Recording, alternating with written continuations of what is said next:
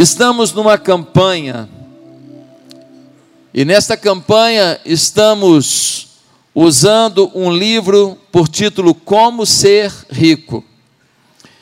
E quando a gente fala de como ser rico, a primeira tentação é pensar: aqui está um manual de prosperidade financeira, um manual para ficar cheio da grana, um manual para ostentar. Mas quando você lê o livro, você vai ver que ser rico não é bem isso. Você vai entender o que de verdade é ser rico. Essa campanha não tem nada a ver com dinheiro. Essa campanha tem a ver com o que devemos ter como atitude diante do dinheiro. É muito mais profundo do que o dinheiro em si. Portanto, o dinheiro ele acaba, nem que seja no dia da sua morte, para você acabou. Nós estamos falando de alguma coisa que continua, mesmo depois da sua morte, porque te acompanha no seu galardão. Nós não estamos falando de alguma coisa temporal. Essa campanha fala de algo atemporal, eterno. Agora tem um detalhe. Nós temos que ler todo dia um trechinho do livro, porque você, quando compra o livro, ganha o dia a dia de leitura. Se você perdeu, você pode pedir outro, ou pode é, pedir que eles mandam para você digital, para você ter no seu celular aí, o dia a dia de leitura, tá certo? Você lê sozinho, cada dia, três, quatro páginas. Você ouve uma mensagem onde eu vou pregar sobre os próximos capítulos que você vai ler essa semana. E você vai para uma célula da igreja compartilhar sobre isso que você ouviu aqui na pregação e que você leu no livro. Ou seja, são três vias de aprendizado: a individual, a em grupo e a coletiva. A campanha funciona para fixar os valores e ajudar na mutação de valores da nossa vida, se a gente faz do jeito certo. Então, se você não faz a campanha 100%, talvez não tenha 100% de resultado, não é isso? Se você fizer 100%, a chance de ter 100% de resultado aumenta. Então, eu queria te pedir, vá para uma célula essa semana. Vá para o compartilhamento. Pastor, não tenho célula ainda. Entra no site da igreja, que tem lá as células todas, tem uma perto da sua casa. Se você quiser ajuda, no final do culto, você vai no balcão ali fora e fala: Eu quero uma célula perto da minha casa. E se você quiser, pode ligar aqui para a igreja também, no horário comercial, e vai ter alguém aqui para atender você e te ajudar a achar uma célula. Ou seja, não tem por que não achar célula. Agora, hoje é um dia muito feliz para mim. Por quê? Muito feliz. Porque ontem nós realizamos mais uma profecia que foi levantada pelo Senhor sobre essa igreja. Nós somos uma igreja de linha apostólica, nós somos a continuidade do Atos dos Apóstolos. Nós acreditamos na cobertura do Espírito Santo sobre a igreja. E foi lançada uma profecia sobre a igreja. Um dia teríamos um programa em rede nacional, pois ontem nós entramos em rede nacional pela Rede TV, às dez e meia da manhã, pregando para todo o Brasil, para todo o Brasil. Então, glória a Deus por isso. É claro que a Rede TV não alcança todas as cidades do Brasil, né? Dificilmente uma TV tem a cobertura completa, mas a Rede TV cobre muitos estados brasileiros. E na parabólica, só na parabólica, são 10 milhões de pessoas que têm acesso ao programa da Rede TV. Irmãos, ontem nós tivemos ligação aqui, nós estamos com um call center, e nós tivemos ligação de Pernambuco, Pernambuco não, de Minas Gerais, acho que teve Pernambuco também, teve ligação de vários estados do Brasil ligando para cá, para o nosso call center querendo participar, querendo apoiar, querendo ajudar no sustento desse programa de televisão. Então, querido, Deus cumpre suas profecias. O nosso Deus não falha. Se Deus liberou uma palavra profética sobre a tua vida e você está vivendo em Deus, não abra mão de crer que Deus vai te levantar, que Deus vai cumprir a profecia na tua vida. Por isso nós vamos estar aqui. Nós vamos estar aqui nessa grande conferência de batalha espiritual, nessa conferência de avivamento, nós queremos nos preparar para o melhor de Deus que está por vir. Amém, irmãos? Nós cremos nisso. O mundo pode estar perdido, o mundo pode estar no maligno, mas nós permaneceremos na paz e na presença do Espírito doce de Jesus. Amém? Então, por favor, por favor, agradeça a Deus. Ah, pastor, eu sou empresário. Eu queria anunciar para o Brasil inteiro a minha empresa. Está fácil para você. Você pode ser um patrocinador do programa. Está fácil para você. Com quem que eu falo, pastor? Liga para cá. Você vai ligar, falar com a Zilene, que é a pessoa que me secretaria, né, que me assessora, você liga para cá, deixa seus dados, nós vamos ligar para você, te explicar tudo. Você pode colocar sua empresa a nível nacional e fácil e barato, porque agora o programa da sua igreja está em todo o Brasil, tá certo? Então, é com você. Você pode ajudar a obra de Deus e ao mesmo tempo Deus vai te honrar por essa generosidade. Pastor, eu queria ajudar mensalmente o programa. Eu queria ajudar. É fácil. Você pode botar no envelope, olha, 30 reais, um real por dia. 30 reais. Ah, pastor, eu queria ajudar com 50 reais por mês. Pode.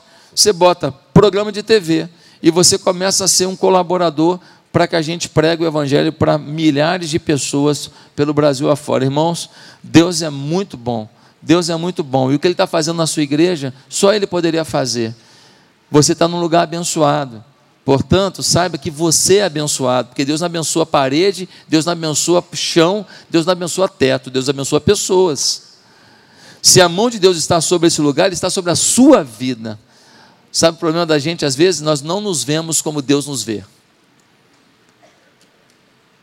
E esta série de mensagens, ela te ajuda a entender um pouco mais sobre isso. Bem, nós já vimos semana passada que a maioria de nós é bem rico comparado com o resto do Brasil, o resto do mundo.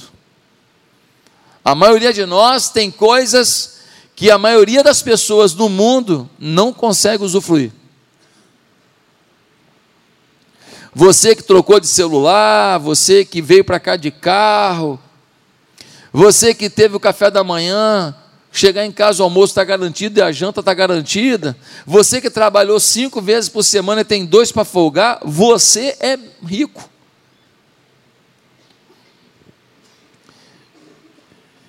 E muita gente ainda não entendeu a importância do aprendizado sobre como lidar com a sua riqueza, que pode não ser a riqueza que você vê nos outros, mas como lidar com aquilo que você tem que para muita gente o que você tem já é riqueza. Você sabe que aprender a lidar com o dinheiro é uma das coisas mais importantes da vida? É por isso que hoje você tem organizações especializadas, sabe em quê? Em treinar herdeiros de grandes fortunas. O avô monta uma empresa, prospera, fica milionário, o pai vem, fica milionário, e o neto está só gastando, andando de carrão, e ele não tem a menor noção como lidar com tanto dinheiro herdado.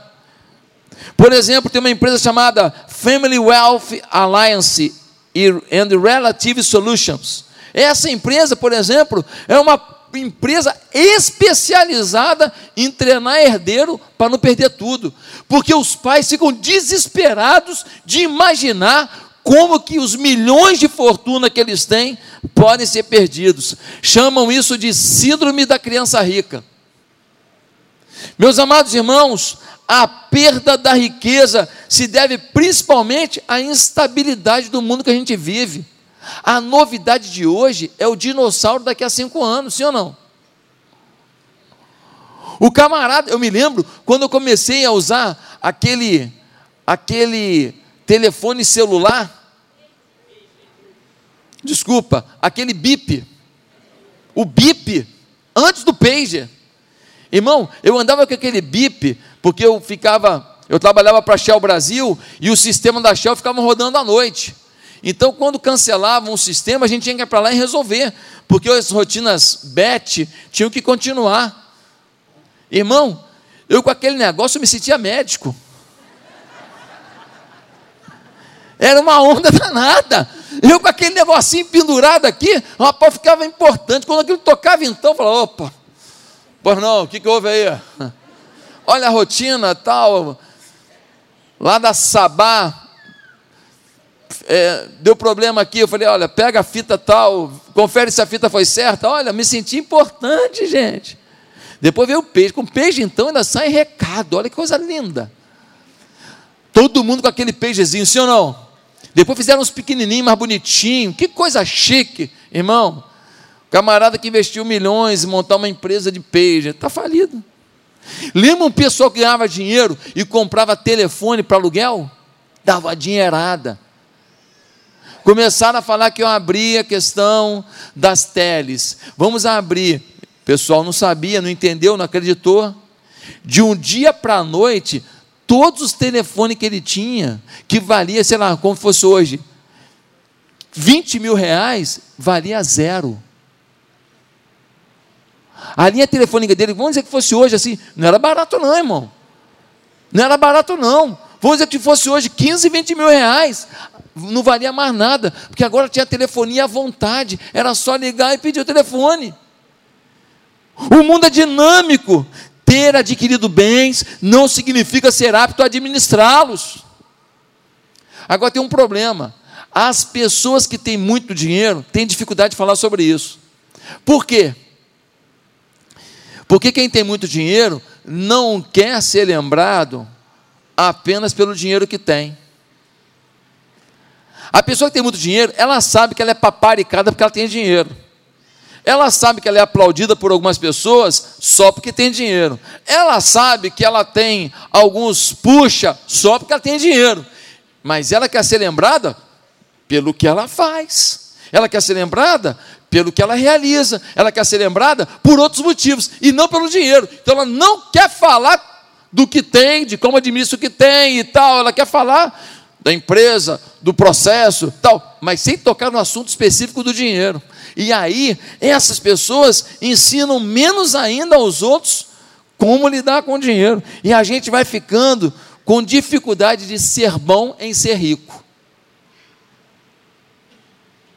Aí você fala, pastor, eu não tenho fortuna nenhuma, eu não tenho herança nenhuma, eu não sou filho do cara que ganhou ontem 200 milhões na loteria. Então, deixa eu te falar, pastor, esse assunto é para mim. Volto a lembrar: diante do globo, você é bem rico. Você que está calçado, você que está vestido, você que hoje tem um, um, um, arroz, um feijão, um ovo frito e, e um tomate cortadinho, nossa, você é rico demais. Você é rico demais. Esse deveria ser um ponto de partida para a gente, para que a gente educasse cada pessoa do nosso país, ensinando a se ver de uma maneira mais altruísta, mais positiva, e não pelo sistema comparativo, em que a gente olha para o outro e fala: ele tem muito mais do que eu, então eu sou pobre. Ele tem mais que eu, então ele é mais inteligente. Ele tem mais do que eu, então ele é mais nobre.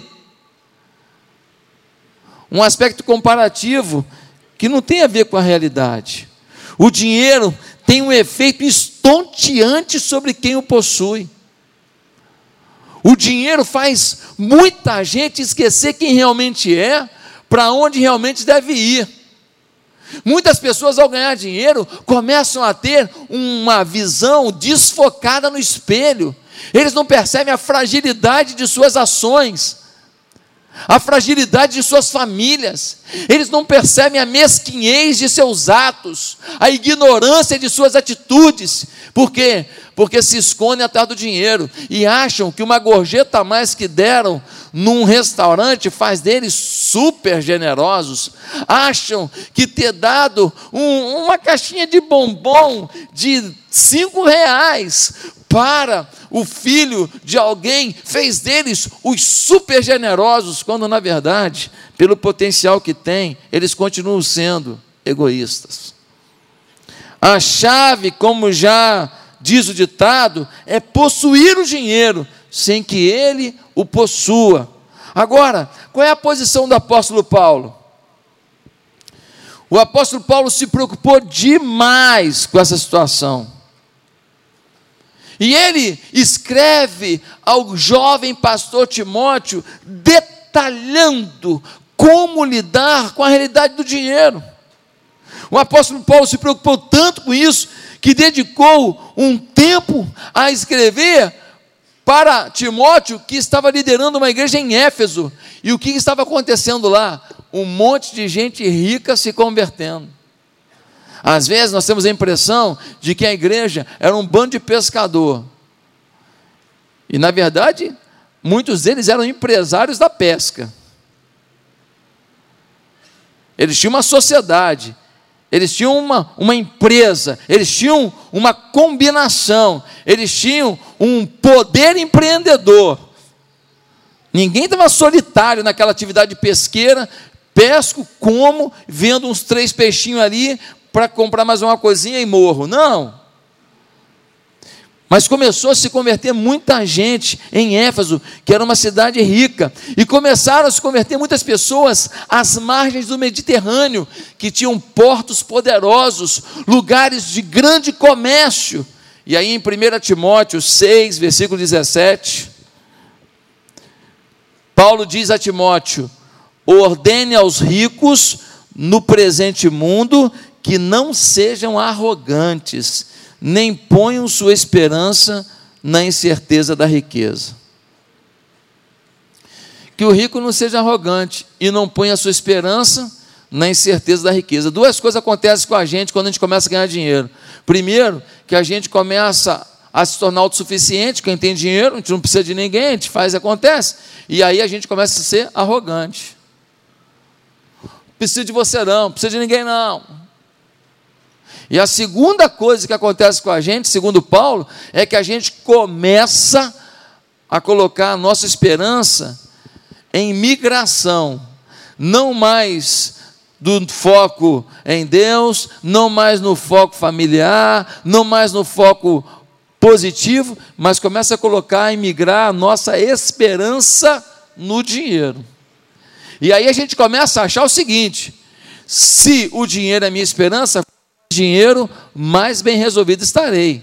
Se o dinheiro é minha esperança, quanto mais dinheiro, mais tranquilo estarei. E aí você acha que essa pessoa começa a fazer o quê? Dar dinheiro? Ajudar? Começa a ser generoso? Não. Ela começa a ser uma pessoa acumuladora. Por quê? Porque ela está preocupada em ter tranquilidade, segurança. Um princípio fundamental da pessoa. O primeiro princípio que a pessoa quer satisfazer é comer. Segundo, segurança. Primeira coisa, naquele gráfico de Maslow que a gente falou semana passada, que a pessoa quer na vida é comida. Se eu estou com fome, eu não quero saber de mais nada, meu amigo, eu quero comer. Depois, segurança. Eu quero me sentir seguro. Ah, mas aqui, olha, sua mãe te ama, mas pô, tá um tiroteio aqui. Eu não quero, não vou nem pensar que mamãe me ama agora, meu amigo. Eu quero fugir desse tiroteio. Sim ou não? Segurança. Então essas pessoas começam a querer ter a segurança no dinheiro. Queridos, é muito simples explicar isso. Imagina que você tem que ir para um outro lado do rio. E o rio está correndo. Você entra no rio. Você entra aqui e se eu for daqui em linha reta eu chego lá. Mas quando você entra no rio e você vai nadando, de repente você chega lá. Por quê? Porque tem a correnteza. No mundo, nós temos uma correnteza. A riqueza tenta levar um homem para certas posturas. E mesmo que você esteja nadando com um foco, ainda assim as correntezas estão te pegando. E estão tentando te levar para outro foco. Estão minando a sua resistência. Estão minando os seus valores. E não há quem não tenha que, chegando lá, voltar para a margem que você queria. Não há quem não seja influenciado por essa coisa que a gente tem hoje na nossa sociedade, que é a, a pregação de que você vale pelo que você tem e não pelo que você é. Queridos, o dinheiro mexe tanto com a gente que eu queria te dizer que nas nossas infâncias, todos nós praticamente temos alguma lembrança relativa ao dinheiro. É sério. Por exemplo, eu me lembro que quando eu ia na casa dos meus amigos, e os meus amigos diziam assim: Ah, aqui é a nossa casa, minha mãe comprou, ah, é, é nossa, é casa própria. Na minha cabeça, eu pensava: meu pai e minha mãe não têm uma casa própria. Uma vez eu fui na casa de uma menina que eu conheci e fiz uma amizade, fui na casa dela. Eu me lembro daquela conversa como fosse hoje. Eu cheguei lá e eles falando, não, que a gente quando comprou essa casa aqui e tal, e aquela conversa não foi suave para mim, porque eu lembrava que mesmo meu pai tendo tantos anos de trabalho, ele ainda não tinha uma casa própria. E na minha cabeça de classe média, classe média, média, na minha cabeça, se o meu pai morresse, onde que a minha mãe ia ficar? Porque a gente morava numa casa pastoral e a casa pastoral seria do próximo pastor da igreja. E o INSS, você sabe como é que é, a fortuna que é. Então, a gente tem imagens relativas ao dinheiro. A ideia que herdamos é que se você tem pouco, você tende a se sentir às vezes pouco. E desimportante, ilimitado. A falta de dinheiro, às vezes, dá para você uma sensação que você está em prejuízo, que o outro é favorecido você vai fazer um concurso público achando que quem tem mais dinheiro tem mais chance. Você vai procurar um emprego achando que quem vai com uma roupa mais bonita, uma gravata mais bonita, vai ter mais chance. Isso influencia quase tudo. E nós temos que quebrar isso na nossa vida. Quem tem dinheiro acaba sendo arrogante às vezes, nem todo mundo, mas muitas vezes, por quê? Porque dinheiro é um negócio tão forte que às vezes afeta até a aparência, sim ou não? Nunca aconteceu com você, não? Você conhece a pessoa, você fala assim, feio. Feio. Aí depois alguém fala assim, cara, esse cara é ricão. Me ajuda com o neném aí, gente. Pô, esse cara é ricão. Você começa até a falar assim, pô, não é tão feio não. A riqueza interfere na aparência. Ah, ah, pastor, eu não, é ruim que não, hein? Às vezes, a riqueza interfere na importância que você dá na opinião da pessoa. Vem uma pessoa sábia, mas que financeiramente não progrediu, te dá uma opinião sábia. Você fala, ah. aí vem um Zé Ruela, mas tem dinheiro. Fala, cara, se fosse você fazer assim, pô, vou ouvir, né? Pô, o cara tem dinheiro, deve saber o que está falando. Ah, passou comigo não, então você é exceção, glória a Deus por você. Você é exceção, você é diferente, mas a maioria das pessoas é influenciável. Migração da esperança. Pior que a autossuficiência, Paulo adverte que é migrar a esperança por dinheiro. Paulo traça uma linha divisória importante. Uma coisa é ter esperança e ter riqueza. Outra coisa é quando a gente, ao mesmo tempo, tem riqueza e esperança, mas outra coisa é quando a gente tem a esperança na riqueza. As duas coisas não estão separadas. Eu tenho riqueza, eu tenho esperança. Não, eu tenho esperança na riqueza.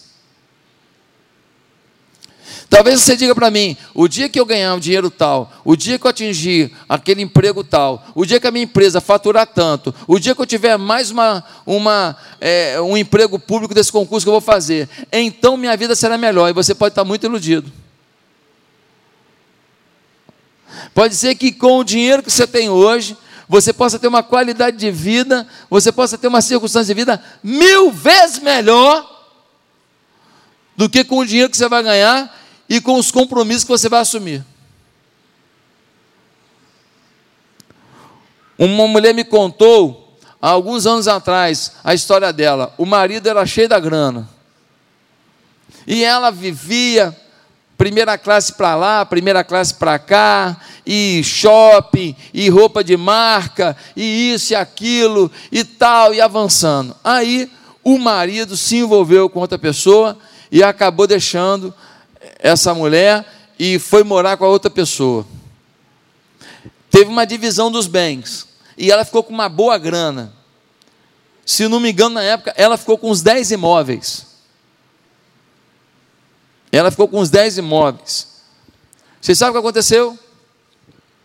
Ela estava tão insegura agora, tão triste, porque antes o marido tocava a vida e ela só gastava, estava tudo tranquilo, tinha alguém para segurar. Ela agora ficou tão mal que ela começou a gastar de maneira desordenada.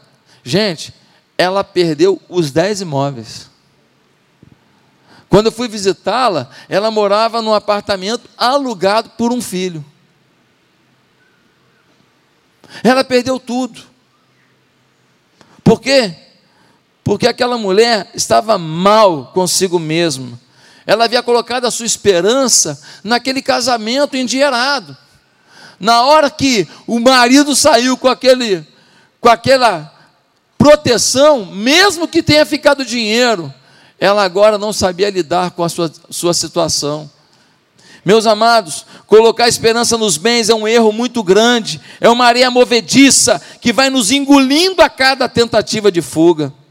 Não é pecado ter seguro de vida, ter poupança, ter um dinheiro, uma economia, não é pecado, não, gente. Não é pecado você ter um, um, um apartamentinho que você comprou lá para ter um aluguelzinho na sua aposentadoria. Não, não é pecado, não. Então o que é pecado? Pecado é você achar que essa que é a sua esperança. Pecado é você achar que isso aí que é a sua garantia. Pecado é você viver em função disso. Pecado é você falar assim: eu vou viver em função de juntar, juntar, juntar, para eu ter garantia no futuro. A garantia no futuro não será isso. Se você tiver tomado por uma depressão aguda, ter dez imóveis alugados não vai trazer a paz, a satisfação, a integridade pessoal interior que você precisa. Por isso, nós não podemos deixar a nossa esperança estar nesta poupança. Nós precisamos entender que Deus vai cuidar e a cada dia o seu mal. E Deus não falha. É por isso que Salomão adverte em Provérbios 18, versículo 11 a riqueza dos ricos é a sua cidade fortificada. Eles a imaginam como um muro que é impossível de escalar. Gente, olha o que Salomão falou aqui. A riqueza do rico é uma cidade fortificada.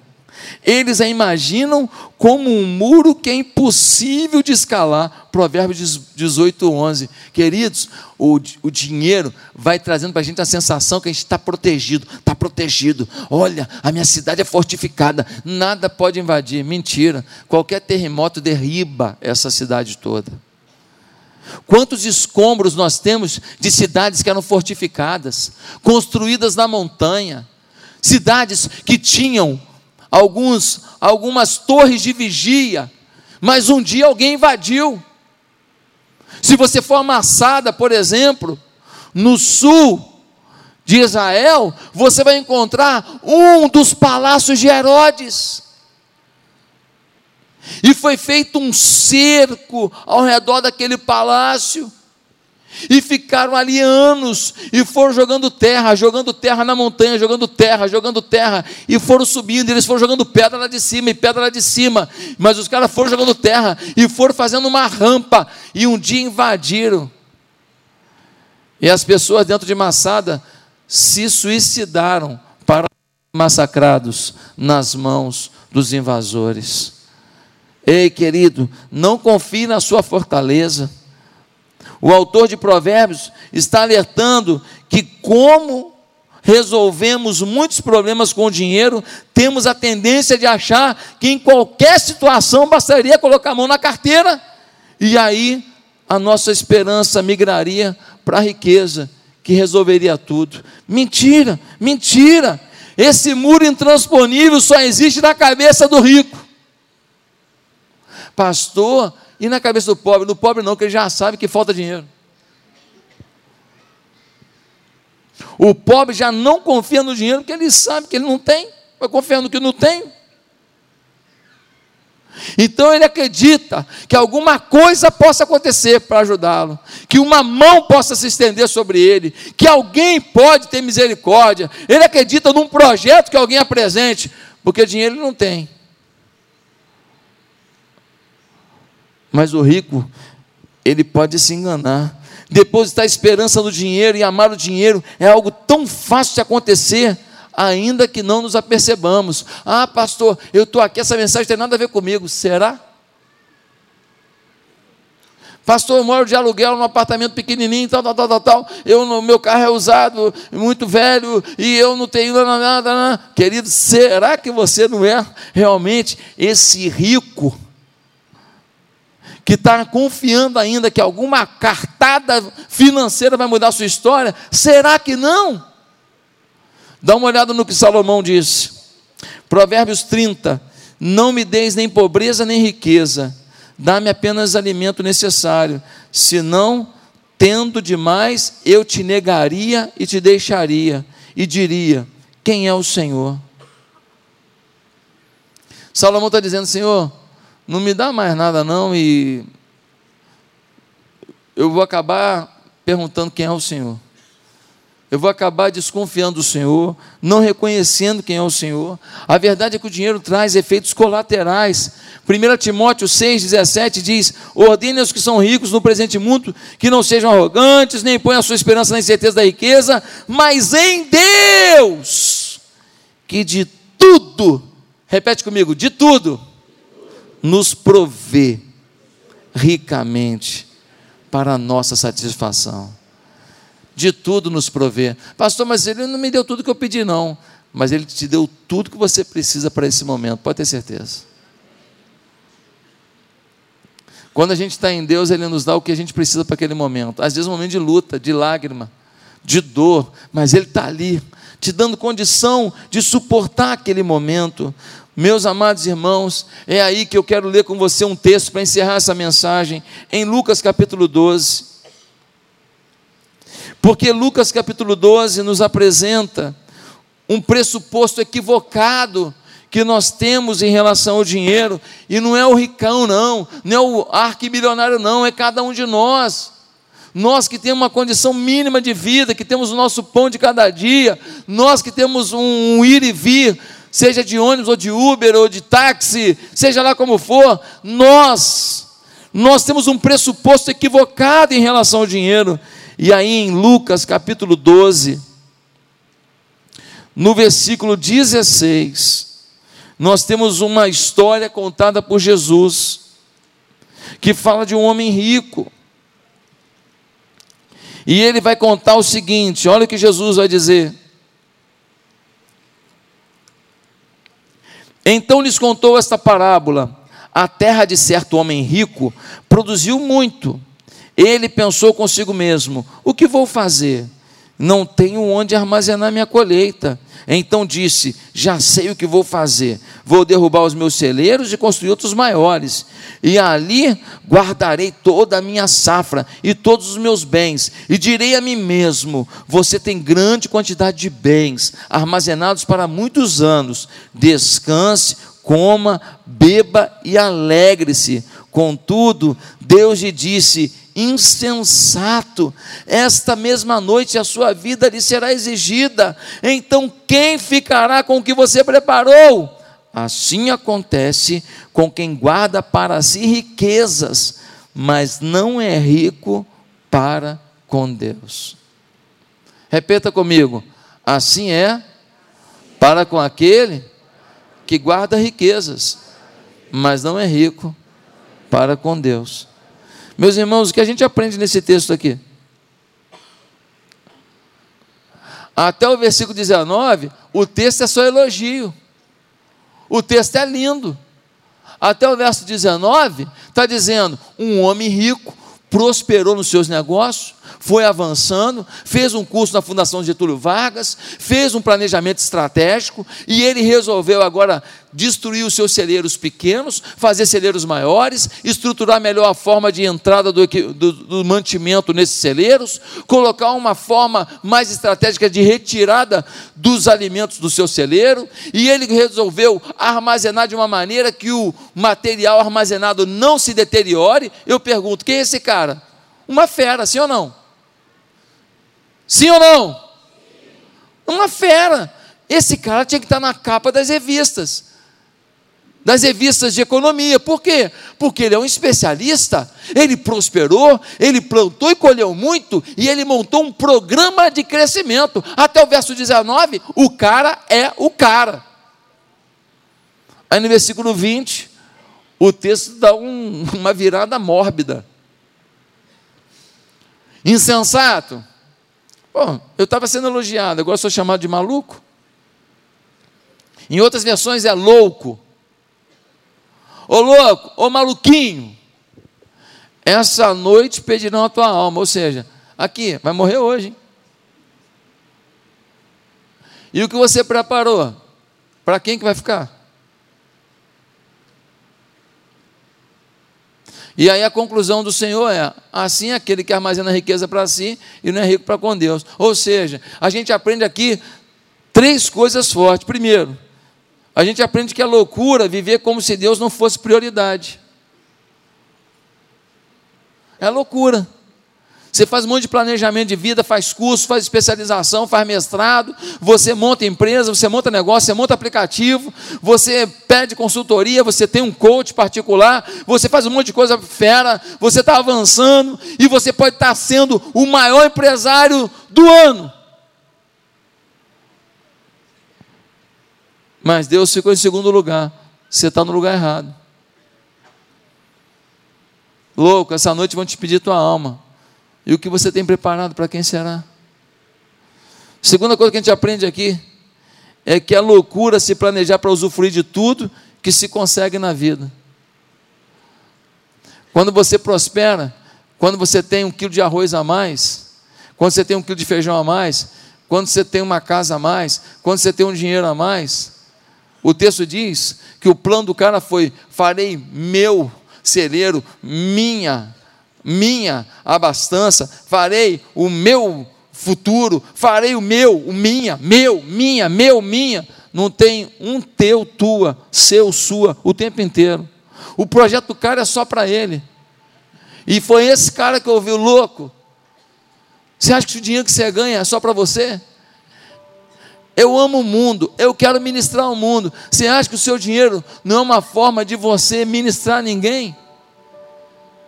Você acha que o seu dinheiro não é uma fonte para você levar o meu amor para ninguém? Você acha que o seu dinheiro é só para o seu bel prazer, para você comer um hambúrguer artesanal? Você acha que é para você botar uma roupinha legal? Ou para você fazer um gracejo com a sua mulher, comprando uma coisa para um dia das mães, que é muito bom, é legal fazer isso, faça isso. Mãe, você acha que é só isso? Você acha que você não pode dar alegria para uma outra mãe, não? É loucura viver apenas para si mesmo com o dinheiro que a gente ganha. O dinheiro que a gente ganha não é só para a gente. É loucura não ter plano de outros no seu projeto com o seu dinheiro. Terceira coisa que a gente aprende para terminar: é loucura se preparar para viver e esquecer de se preparar para morrer. Uma loucura. O plano dele parecia que ele era o que? Highlander, o guerreiro imortal. Ele não ia morrer, porque ele falou: alma, tens em depósito muitos bens para muitos anos, come, bebe, descansa, folga. O cara acha que até a alma dele vai ser alimentada com o dinheiro dele. Dinheiro confunde mesmo. O dinheiro deixa a gente fora da realidade só queria prestar contas a Deus. Gente, eu e você, que comemos todo dia, eu e você que vestimos todo dia, eu e você que temos oportunidades maravilhosas todo dia, ei, nós temos um dia de avaliação e prestação de contas. A gente tem que se preparar não só para viver, mas para morrer. Um dia, eu e você estaremos diante do Pai, e Ele vai perguntar: e aí? O que, que você fez? Como assim? O que, que você fez com o dom que eu te dei? O que, que você fez com o talento que eu te dei? O que, que você fez com o dinheiro que eu te dei? Você lembra daquele dia que você foi lá e comeu aquela pizza? Você gastou 100 reais, você lembra? Pois é.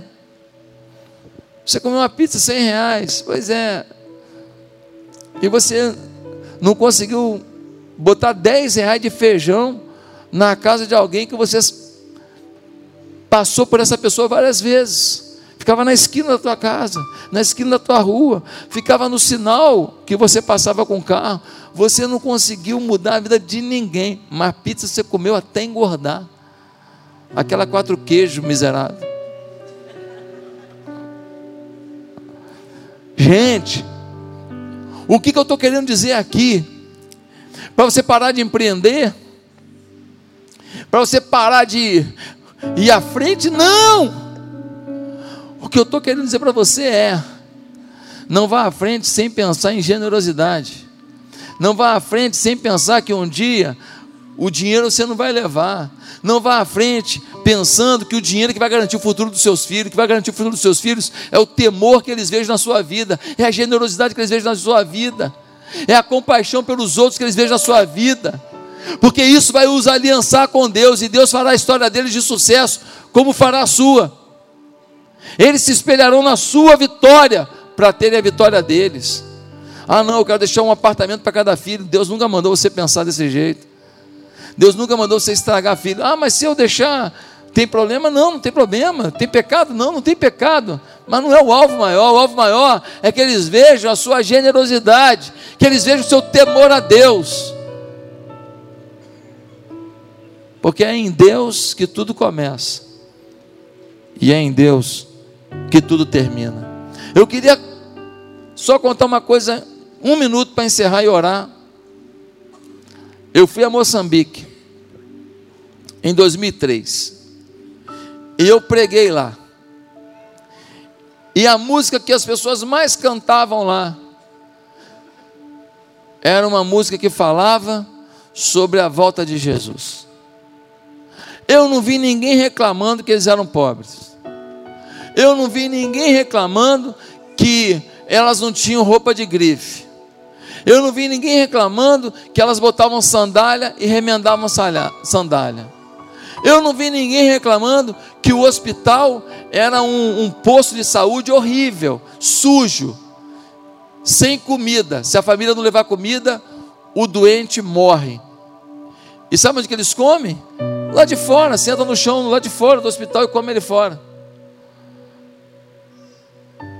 Uma sala fedorenta só de aidético. Fedida a sala.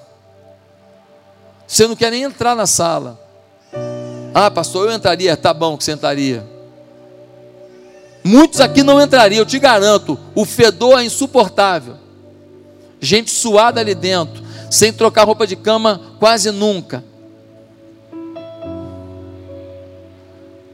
E uma missionária, Noêmia, lá penteando o cabelo das meninas soro positivas. Cuidando das pessoas. Agora no culto, o pessoal cantando da volta de Jesus, sem reclamar de nada e sorridente, cantando, cantando, dançando, dançando, como dança no culto. Ali, eu tive uma grande lição. Ali eu conheci gente que não está esperando mais dinheiro nessa vida para ser feliz. Ali eu conheci gente que está esperando é a volta de Jesus para ser feliz. Porque dessa vida eles não estão esperando muita coisa não. Sabe o problema da gente? É que nós estamos esperando tanto dessa vida que a gente nem está esperando a vida eterna. E é por isso que a nossa mão é fechada e o nosso próximo não pode contar com a gente. Seja rico, mas seja rico de verdade. seja rico nos seus valores também, para que o seu dinheiro sirva aos seus valores e não que o dinheiro determine os seus valores. Que o seu dinheiro seja escravo da sua bondade e não você escravo do seu dinheiro. Essa série de mensagens talvez não seja a série que você esperava. Mas durante esses 30 dias de mensagem, 40 dias de campanha, eu queria te dizer que talvez nós estamos escutando as mensagens mais importantes para a nossa história. Porque é nesse princípio aqui que um monte de outros princípios do cristianismo estão se perdendo em nós. Pense nisso. Feliz Dia das Mães. Que Deus te abençoe.